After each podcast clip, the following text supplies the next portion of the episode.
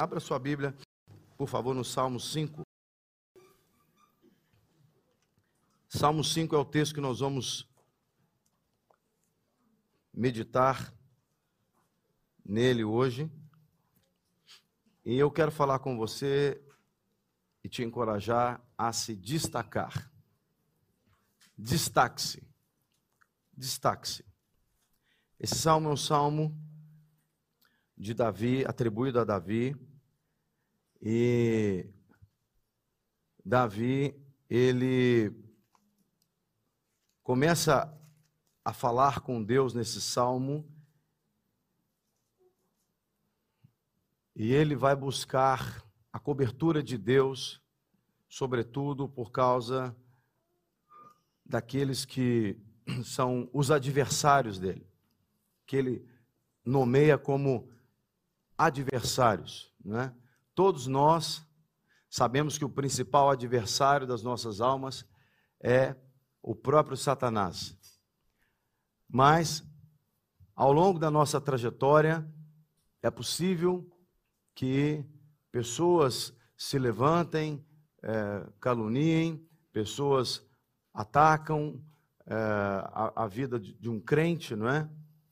E é natural que essas coisas aconteçam por causa da, da humanidade corrupta. E Davi aqui, ele, ao orar, ao escrever esse salmo, ele vai tentar se destacar diante de Deus e, e se destacar de toda a maldade que havia é, no, ao seu redor, no seu contexto. Nós andamos hoje numa sociedade não diferente da época de Davi, uma sociedade corrupta, pervertida, e nós precisamos nos destacar aos olhos de Deus. E é esse encorajamento que eu quero trazer para mim e para você hoje, para que nós possamos nos destacar é, diante de toda a maldade que nós vemos na sociedade. O mundo é mau, o mundo é corrupto, é pervertido, perverso, continua sendo e ficará ainda mais. Na medida que nós caminhamos para o, o, o cumprimento dos é, tempos finais, o mundo vai ficar ainda pior. Mas o crente precisa se destacar aos olhos de Deus dessa maldade que está por aí. Então, se você está lá num ambiente de trabalho e tem pessoas lá que não temem a Deus e são ímpias e, e aqui eu não tô, a minha intenção aqui não é rotular pessoas e, e fazer você achar lá alguém que é, é assim. Não. O meu foco aqui é colocar a, a, a atenção em nós, enquanto pessoas que precisam se destacar diante de Deus, a, despeito de qualquer situação que a sociedade produza de maldade. Porque uh, Deus é bom, Ele é santo, e Ele, quando olha para a humanidade corrupta, Ele vê o pecado, Ele vê a natureza humana pecadora. Então, nós precisamos nos destacar aí para Deus, não é? No certo sentido. E vocês vão entender quando terminarmos de ler os Salmos 5. Nós vamos ler todos os 12 versículos, vamos lendo e meditando a respeito. Ele diz assim: Dá ouvidos, Senhor, às minhas palavras e acode ao meu gemido. O verso 2 ele diz: Escuta, Rei meu e Deus meu, a minha voz que clama, pois a ti é que imploro. Ele começa se destacando aqui, fazendo a diferença em relação a um não crente, a alguém que não teme a Deus, quando ele, primeiro, ele pede a Deus que Deus ouça a sua oração. Uma pessoa pode se destacar diante de Deus em relação aos demais quando ela busca Deus ao ponto de dizer: ouve, me ouve, por favor. Imagine que nós estamos aqui nesse grupo de dezenas de pessoas e todos vocês estão olhando para mim, porque eu estou com o microfone agora. Então todos estão prestando atenção em mim. Então eu estou me destacando aqui porque eu estou com o microfone na mão, eu estou aqui numa parte mais centralizada, não é? Mas suponhamos que a Flávia levantasse ali agora e começasse a dizer: olhem para mim, olhem para mim, não é? Às vezes acontece isso, né? Alguém vem aqui na frente, um músico veio fazer alguma coisa aqui, ou uma criança passa e eu estou aqui, eu percebo os olhares, né? Eu, eu, eu perco o destaque. Por isso que de vez em quando eu falo, olhe para mim. Todo mundo olhou para Raquel, ela passou ali agora, eu falo, olhe, olhe para mim, né? então, não está combinado não, mas é porque ela presta muita atenção naquilo que o pastor prega e ela queria só fazer o exemplo. É, brincadeira. Mas, então, é, se alguém aí no meio da audiência se levantar e começar a falar, essa pessoa vai se destacar. Não tem aquela história que o pessoal fala, ih, fulano está querendo chamar a atenção, por que, que não põe uma melancia na cabeça, né? Não tem? Lá no Brasil a gente tem esse, esse, esse ditado, né? Pelo menos lá em Minas tem. É, fulano está querendo é chamar a atenção, pois devia botar uma melancia na cabeça. Cá em Portugal se diz assim também? Faz sentido isso aqui?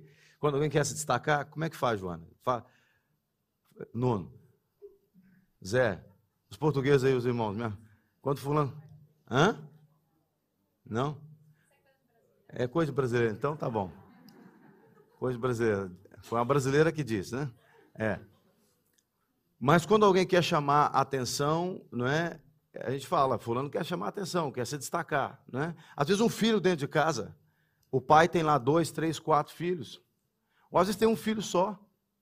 Né? A gente estava com o irmão da igreja essa semana, e aí estava lá ele com os filhos dele, estava tudo tranquilo. Quando nós chegamos, e aí um, dos filhos começou a ficar mais agitado e tal, e aí o irmão disse assim, pastor, é culpa sua. Eu falei, eu só cheguei, irmão. Eu falei, exatamente por isso.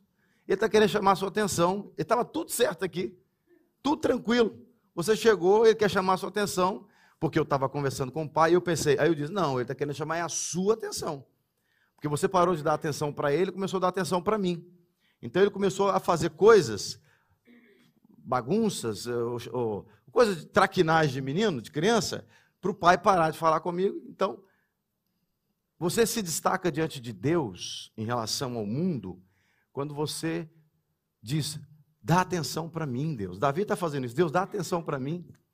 Deus me ouve ouve o meu clamor, ouve o meu gemido, ouve o meu gemido, ouve as minhas palavras, acode o meu gemido, ouve a minha voz que clama para ti, eu imploro.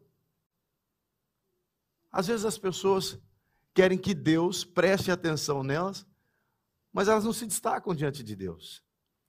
Tem muito crente que ele é mais um no meio da multidão. Você lembra quando Jesus andava pela terra? Vez ou outra, alguém se destacava no meio da multidão. Jesus, filho de Davi, cala a boca, cego, tem misericórdia de mim. Quanto mais mandava o cego calar a boca, cala a boca, ele mais gritava, mais ele se destacava. A mulher do fluxo de sangue, uma multidão de gente falou assim: se eu pelo menos tocar na veste dele, eu vou ser curada. E ela foi se infiltrando até que ela tocou na roupa. E Jesus falou: opa, para tudo, alguém mexeu aqui. E os discípulos, Jesus também não é fácil, né? Estava todo mundo apertando ele aqui. Esse Jesus está tá parecendo candidato em época de eleição, todo mundo encostando e querendo pegar nele, e ele vai falar que alguém me tocou? Ele falou, não, me tocaram de um jeito diferente. Ou seja, alguém se destacou no meio dessa multidão aqui, porque alguém fez algo diferente que essa multidão não está a fazer. E Davi está dizendo isso no Salmo 5. Ele diz: Deus olha para mim, ouve o que eu estou falando. Você tem se destacado diante de Deus em relação aos demais? Ou seja, você tem, e Davi está nos ensinando aqui, formas de se destacar, você tem colocado suas palavras diante de Deus, você tem falado com Ele, você tem falado. E ele se destaca quando ele diz: Escuta, Rei meu e Deus meu. Irmãos, num mundo de milhares, nessa altura, talvez milhões de pessoas na Terra, hoje bilhões, no mundo de bilhões de pessoas, não é todo mundo, não é toda gente que diz para Deus: Rei meu e Deus meu. Você pode se destacar diante de Deus reconhecendo que Ele é o seu Deus, seu Rei. E nós sabemos que através de Jesus, Deus reina, através do Filho, porque Jesus é o Rei dos Reis, o Senhor dos Senhores.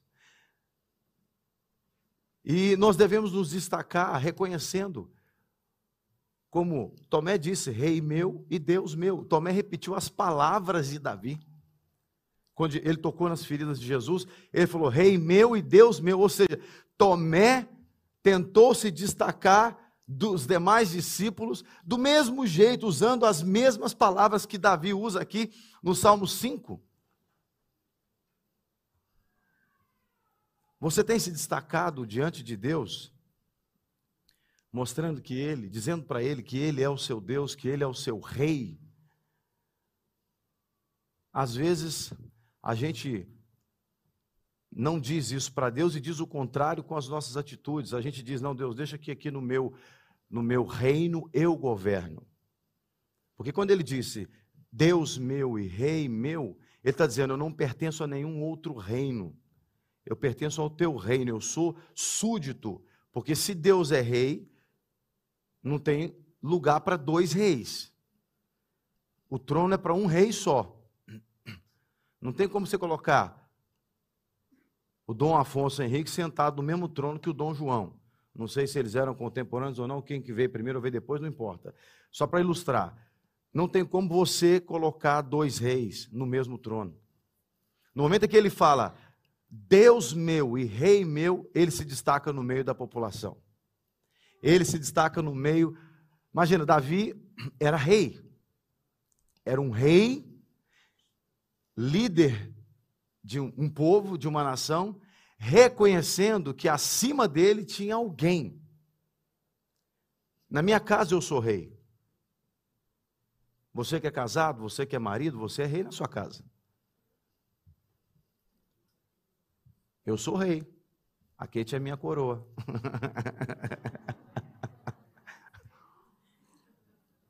Vocês acharam que eu ia falar que ela é minha rainha, né? Obviamente, eu estou falando brincadeira aqui no sentido pejorativo, né? Que a gente fala no minha coroa, né? Que é uma mulher experiente e tal. Mas, minha irmã, você é a rainha na sua casa. Seja coroa ou não, você é rainha. Mas eu preciso reconhecer que na minha casa Deus é rei. Porque se Deus não for o meu rei, eu corro um sério risco e, e eu tenho todas as chances de ser um rei tirano. Porque a partir do momento que o rei pensa que não tem ninguém acima dele, a partir do momento que um líder pensa que não tem ninguém acima dele, ele se torna ditador, tirano. Agora, Deus é o único que consegue reinar e governar cuidando daqueles a quem ele governa, amando, servindo, como Jesus serviu. Jesus é um rei que serviu. Ele primeiro serviu para depois ser servido. Ele primeiro serviu. Porque ele ele governou pelo exemplo. Ele governou pela ele legitimou, melhor dizendo, o seu governo pelo seu exemplo, pelo seu testemunho. E Davi segue dizendo aqui no versículo 3: De manhã, Senhor, ouves a minha voz. De manhã te apresento a minha oração e fico esperando. Olha que coisa interessante. Ele se destaca diante de Deus porque ele pede a Deus para ouvir a voz dele, a oração dele, reconhece que Deus é o rei dele. E no verso 3 ele diz que ele coloca a oração dele logo pela manhã, e o que, que ele faz? Ele espera. Se você quer se destacar diante de Deus em relação aos demais, você precisa esperar. Esperar em Deus. Tem gente que não espera, irmãos. Tem gente que ora e acha que a oração É a tal da geração micro-ondas que o pessoal fala, né? Coloca lá no forno, aperta o botão, 55 segundos, a resposta está pronta. E não espera. Tem gente que não consegue esperar. Uma pessoa apressada, uma pessoa que não espera, uma pessoa que é, tenta é, é, é, arrancar de Deus uma resposta antes da hora, ela não se destaca. Se destaca diante de Deus aquele que entrega, espera. Por quê? Porque a atitude de esperar mostra o quê? Mostra que esse confia em quem ou a quem ele espera. Você tem se destacado diante de Deus em relação aos demais, esperando a resposta, confiando eh, que a resposta da sua oração é, virá? E, e detalhe, essa resposta você espera em Deus é a resposta que Ele te der. Porque às vezes a gente, tá bom, eu espero, desde que seja a resposta que eu quero. Não. Davi aqui entende que a resposta é Deus que dá. O homem pode fazer planos, mas a resposta certa vem da boca de Deus. A resposta certa vem da boca de Deus. E ele segue dizendo no verso 4: Pois tu não és Deus que se agrade com a iniquidade, e contigo não subsiste o mal. Aqui ele já começa a, a, a mostrar que ele entende que o mal existe e que ele não pode se igualar ao mal. E que ele não pode se misturar. Por isso é que ele está se destacando. Tem muita gente que vive em ambientes onde o mal está governando. O pecado está governando, a prostituição, tudo que o pecado produz, tudo que é mal, tudo que é mal, aí você pode listar do jeito que você quiser, de A a Z. Você vai ter situações que vão mostrar o que é mal. Tudo que é, o mal produz, a maldade produz, né? e a maldade aqui no sentido de perversidade que o pecado provocou. Tudo que o mal é, produz. Então, há pessoas que estão num ambiente assim mas elas não se destacam ali. Por quê? Porque elas se misturam com aquilo tudo que está a acontecer. Não se destacam. E Davi faz esse destaque. Ele diz: Pois tu não és Deus. Ele sabe que Deus não é um Deus qualquer. Ele, Deus não é um Deus que se agrada com coisas más, com atitudes más, com iniquidade, comportamento mal, com pensamento mal. Ele sabe disso. Ele diz: Contigo não subsiste o mal. Então, toda vez que um, um pecador chega diante de Deus e ele mantém a raiz de maldade, ele mantém aquele comportamento mal e ele não muda, ele está correndo risco de ser morto, porque aqui diz que com Deus não subsiste o mal. Então, uma pessoa que está no pecado, Deus sinaliza para ela que ela precisa sair do pecado, e ela insiste em viver no pecado, essa pessoa está assinando o seu próprio atestado de óbito. Porque se o mal não subsiste diante de Deus, Deus vai, vai dizimar o mal. Ou eu paro de fazer o mal, ou eu me destaco, parando a maldade no coração, ou eu vou ser dizimado. Porque o mal não subsiste diante de Deus. Então, como é que eu me destaco? Reconhecendo que eu não posso agir como o que Davi vai chamar aqui de fraudulento e sanguinário no verso seguinte. Ele diz: Tu destróis os que proferem mentira. O Senhor abomina o sanguinário e o fraudulento.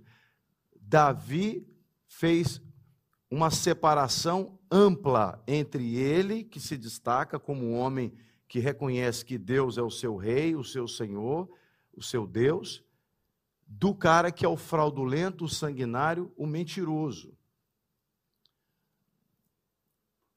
É triste a gente pensar que, nos dias atuais, no meio evangélico, você vê pessoas sanguinárias, fraudulentas, pessoas mentirosas, muitas vezes com a Bíblia debaixo do braço e vivendo como se não vão prestar contas a ninguém. Às vezes, As pessoas até nem frequentam a igreja, porque não querem dar satisfação aos homens, mas querem continuar vivendo com a sua vida do mesmo jeito. E esquecem, como Davi está dizendo aqui, que Deus vai destruir. Irmãos, ele usa um verbo muito pesado. Destruir, destruir é uma coisa muito pesada. Ele está dizendo que Deus vai destruir o que profere mentira, porque ele abomina o sanguinário e o fraudulento. O sanguinário é o cara que não é o sanguíneo, não, tá, irmãos? Eu sou sanguíneo, tá bom? Meu temperamento é sanguíneo, eu não sou sanguinário, eu sou sanguíneo, para não confundir. O sanguinário é o cara que mata, é o matador, as mãos sujas de sangue. Pessoal que aprova aborto, por exemplo, são sanguinários. Nunca deram um tiro em ninguém, nunca enfiaram a faca em ninguém. Ah, mas eu sou a favor do aborto. É sanguinário. Percebe que é muito sutil? É muito sutil. Nós vivemos numa nação em que o aborto é, é autorizado. Você acha que isso agrada a Deus? Eu não quero trazer nenhum peso de culpa na vida de alguém que possivelmente tenha, e eu não sei, eu estou só abrindo esse parênteses aqui, exatamente para Satanás não, não, não encontrar brecha, ok? Alguém que porventura tenha provocado ou concordado com um aborto voluntário, não estou falando de aborto espontâneo, minha esposa abortou espontaneamente a primeira gravidez nossa. Tivemos quatro gravidezes e a primeira foi espontaneamente abortada. Não é isso que eu estou falando. Estou falando de pessoas que, porventura, provocaram ou foram encorajadoras de, de aborto, que você vai ser destruído por Deus. Não, não é isso que eu estou dizendo. Se houve arrependimento, está tá certo, está tudo certo. Jesus já assumiu esse pecado lá na cruz. Você se arrependeu, está tudo certo. Mas nós vivemos hoje numa geração em que existem políticas públicas a favor do aborto. Acabei de citar Portugal. A mulher vai ali em qualquer hospital, paga 7 euros, se não aumentou, 7 euros e pouco, e faz um aborto até não sei quantas semanas. O texto diz claramente, eu estou dando um exemplo, porque quando você fala do cara que é sanguinário, que é o matador, que anda armado e que sai matando as pessoas aí, etc e tal, todo mundo entende claramente o que é um sanguinário nesse sentido. Mas às vezes Satanás ele usa estratégias diferentes para tornar uma sociedade sanguinária sem ela perceber que ela é sanguinária. Por isso que eu toquei no exemplo do aborto. Por isso que um crente que apoia políticas públicas, ideologias abortistas, ele está correndo risco de vida. Porque o texto diz que Deus, ele abomina o sanguinário e o fraudulento. O fraudulento é aquele que engana, aquele que rouba, aquele que é, ele torna o que é a verdade em é, mentira, engano, para poder se beneficiar. Nós estamos falando de se destacar diante de Deus.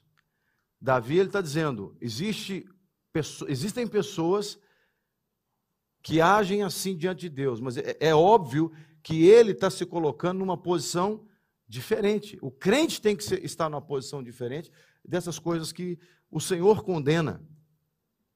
E ele segue dizendo aqui: Verso 7. Eu, porém, mais uma vez ele se destaca. Então, Deus, olha, tem esses caras todos aqui, tem esses caras todos aqui, mas eu, porém, diga comigo, eu, porém. E aqui, por que, que Davi ele vai se destacar aqui agora? Porque ele vai mostrar que não é na força do braço dele, mas olha aqui. Eu, porém, pela riqueza da tua misericórdia, Entrarei na tua casa e me prostrarei diante do teu santo templo no teu temor. Davi reconhece que só é possível ele se destacar pela misericórdia de Deus, pela graça de Deus. Porque se não é a misericórdia de Deus que nos alcança, nós estaríamos tão condenados quanto qualquer sanguinário, quanto qualquer fraudulento quanto a qualquer mentiroso. Porque antes da graça do Senhor nos alcançar, da misericórdia dele nos alcançar, éramos todos daquela forma. Então ele se destaca ainda mais, porque ele mostra para Deus: eu reconheço, e aqui está tá a falar um cara que cometeu adultério e um cara que mandou matar o marido de uma mulher para ficar com ela. Então é como se ele dissesse assim: Eu entendo, Senhor, que se não fosse o Senhor, eu não teria condições de estar aqui agora, de pé, destacadamente diante do Senhor.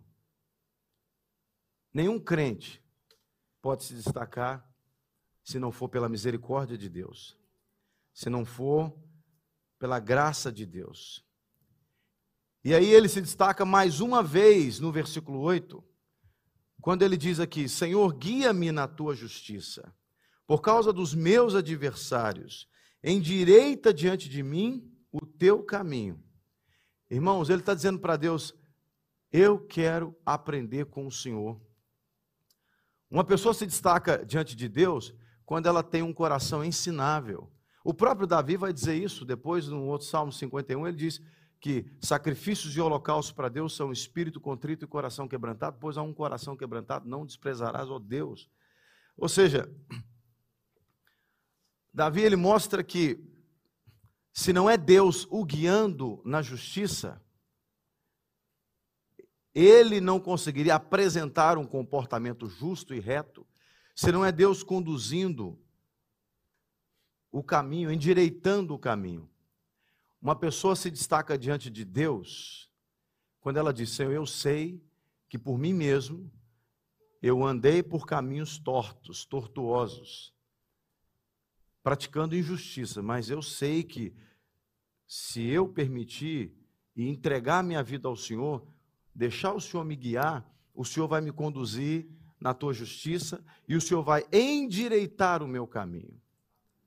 É assim que alguém pode se destacar diante do Senhor também. Você tem se destacado diante do Senhor, meu irmão, minha irmã, fazendo como Davi, deixando que o Senhor te ensine, deixando que o Senhor endireite os seus caminhos. Irmãos, é todo dia. É todo dia. A nossa vida, alguém disse um dia que a nossa vida é como um foguete que é lançado para a órbita. O foguete é lançado desse ponto. Aí ele sobe. Se o pessoal que controla o foguete lá, na, na, na central de comando, não fizer o ajuste de rota, imagine que o foguete quer atingir esse lugar aqui ele vai. Se eles não fizerem um ajuste de rota, esse foguete vai para o outro lado. Então, é necessário, quem está no controle do foguete lá na Terra, aqui na Terra, fazer a correção da rota. É por isso que existe o GPS. O GPS é guiado pelo Spirit. Spirit em inglês, né? guiado pelo Spirit. É porque não tem um E, então. Mas, é, pelo Espírito. Mas o GPS é, é Global Position System. É um sistema global de posicionamento ou de posição. Quando você está andando com o seu carro, o GPS fica assim, corrigindo a rota ou redirecionando. E aí ele fica girando, aí acha uma outra rota. Um foguete é a mesma coisa. Se não fizer a correção de rota, vai se desviar do foco. O que Davi está dizendo é o seguinte: Deus, o Senhor é o meu GPS. O Senhor é aquele que corrige a minha rota para eu não perder o foco. O Senhor é aquele que endireita o meu caminho, porque sozinho eu posso trocar as pernas, eu posso ir para um lado, né? Eu posso me perder. Uma pessoa se destaca diante de Deus quando ela sabe que sem Deus ela não consegue andar na terra. Em todas as áreas da nossa vida. Eu vou fazer 27 anos de casado em novembro. Eu peço ao Senhor sempre, Senhor, não vou falar que é todos os dias, não, porque tem dia que é toda hora. Dependendo do que você está vivendo no casamento, tem dia que é todo minuto, Senhor, me ajuda, me ajuda, me ajuda, me ajuda. Corrija minha rota, corrija minha rota, Senhor, Senhor, me guia, me guia, Senhor. Eu vou me desviar, vou me desviar. É todo dia, é toda hora, é cada minuto. Irmãos, nós precisamos, nós precisamos nos destacar diante de Deus, reconhecendo que é Ele quem nos guia. Davi segue dizendo: Porque na boca dos meus adversários não há sinceridade, o íntimo deles está cheio de crimes, a garganta deles é sepulcro aberto e com a língua lisonjeiam.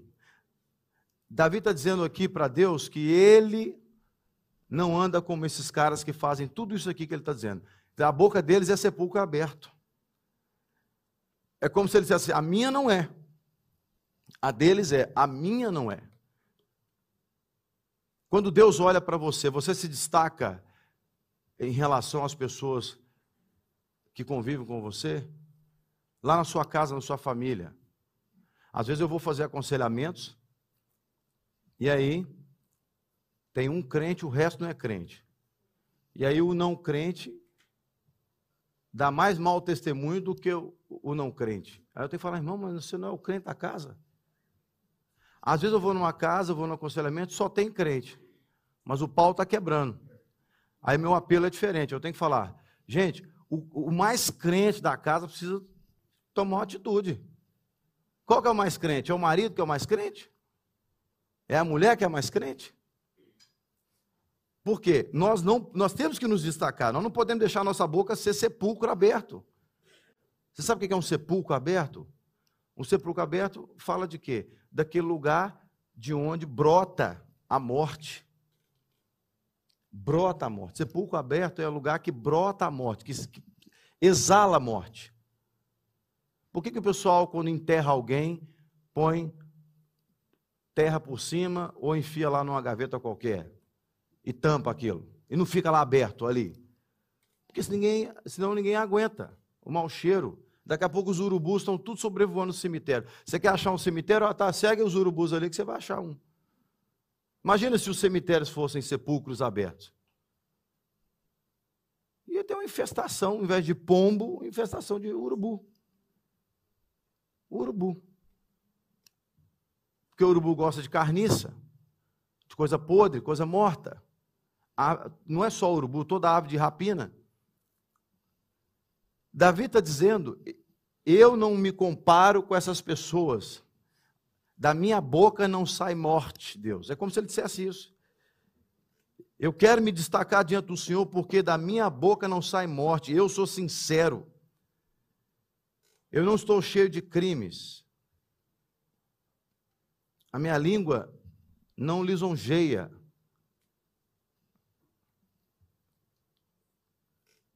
E ele segue dizendo: declara os culpados, ó Deus, que eles caiam por seus próprios planos, rejeita-os por causa de suas muitas transgressões, pois se rebelaram contra ti. Percebe que ele está mostrando para Deus: Deus, eu não não ando de acordo com esse pessoal. Faça o que o senhor tem que fazer com eles. E no versículo 11, você pode ficar de pé, por favor? No versículo 11 ele diz: Mas alegrem-se todos os que confiam em ti. Cantem de júbilo para sempre, porque tu os defendes, e em ti se gloriam os que amam o teu nome. Pois tu, Senhor, abençoas o justo e como escudo os cercas da tua bondade. Alguém se destaca diante de Deus quando reconhece que Deus é justo, se alegra pelos feitos de Deus, ama o nome de Deus. Alguém se destaca diante de Deus quando alguém ama o nome de Deus e reconhece que é Deus quem nos livra, é Deus quem nos protege, é Ele quem nos garante a vitória. Tem muitas pessoas que não se destacam diante de Deus porque elas pensam que a conquista delas foi alcançada pelo mérito delas, pela força delas, pelo talento delas. Uma pessoa que se destaca diante de Deus, ela pode ser extremamente talentosa, ela pode ser extremamente capaz, mas ela nunca esquece que é por causa da bênção de Deus na vida dela, que ela alcança aquilo que ela precisa alcançar ou alcançou. Você tem se destacado diante de Deus, meu irmão, minha irmã? Eu quero te encorajar a escolher uma vida de destaque. Lamentavelmente, nós somos tentados a nos destacarmos no Instagram Há pouco tempo alguém veio conversar comigo, veio se apresentar para mim. Pessoa bonita, um jovem bonito. Parece pessoa muito inteligente, muito capaz. Mas em dois minutos de conversa, a pessoa diz: Ah, eu, eu faço tal coisa e tal, não sei o quê, eu vou te mostrar meu Instagram abriu o Instagram e foi com o dedo em cima do número de seguidores, só para eu ver que ele tinha 400 e poucos mil seguidores. Eu fiquei pensando, falei, meu Deus. Não me senti, não é só porque eu tenho seis seguidores no YouTube que eu fiquei. Nem sei se eu tenho mais, nem sei se, se alguém mais me seguiu. Não é porque não tem nada a ver, não é isso. Eu, eu nem precisava ter Instagram, eu tenho Instagram porque o pessoal fala, faz o Instagram aí, porque tem que postar os negócios da igreja. Eu nem vou lá. Nem vou lá. Aqueles, aqueles relatórios que o telefone manda para você assim. Você ficou X minutos durante a semana em tal aplicação, tal aplicação. O meu do Instagram, na semana, aparece assim, três minutos. O meu dá muito WhatsApp, porque eu faço muito aconselhamento pelo WhatsApp. O WhatsApp hoje para mim é uma ferramenta muito importante de trabalho. Eu dar 20 horas de WhatsApp essa semana. Aí quem vai falar, esse cara fica o dia inteiro no WhatsApp batendo papo. Não, é aconselhando, é trabalhando.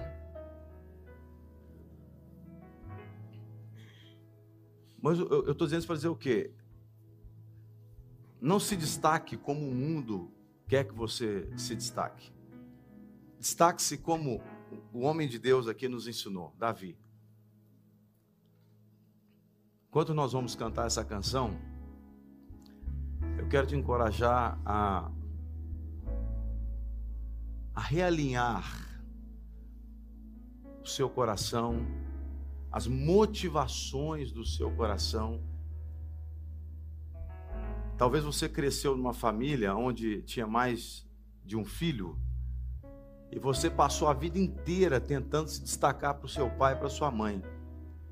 E aí você cresceu assim, com essa mentalidade de se destacar por causa da carência do seu relacionamento de pai e mãe, e você transfere isso para o seu relacionamento com Deus. Não, não, não, não faça isso.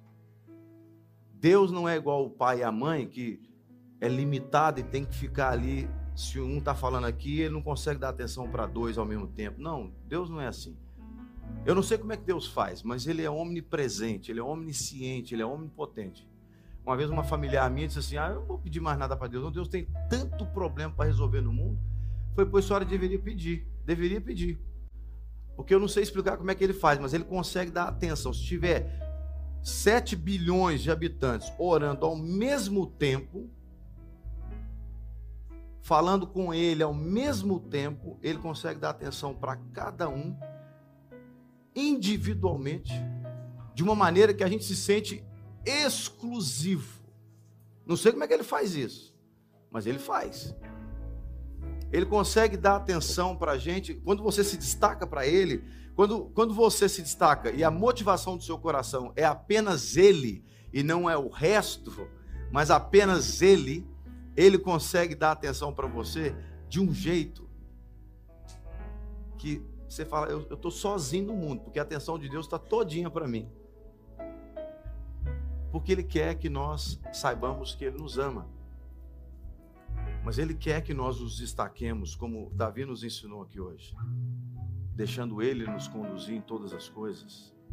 Então, enquanto cantamos, eu quero te encorajar a orar e falar com Ele. Eu não sei o que você precisa falar com Ele, não sei se você ouviu uma pregação hoje como eu ouvi, cada um de nós tem algo que, que precisa ser realinhado com o Senhor.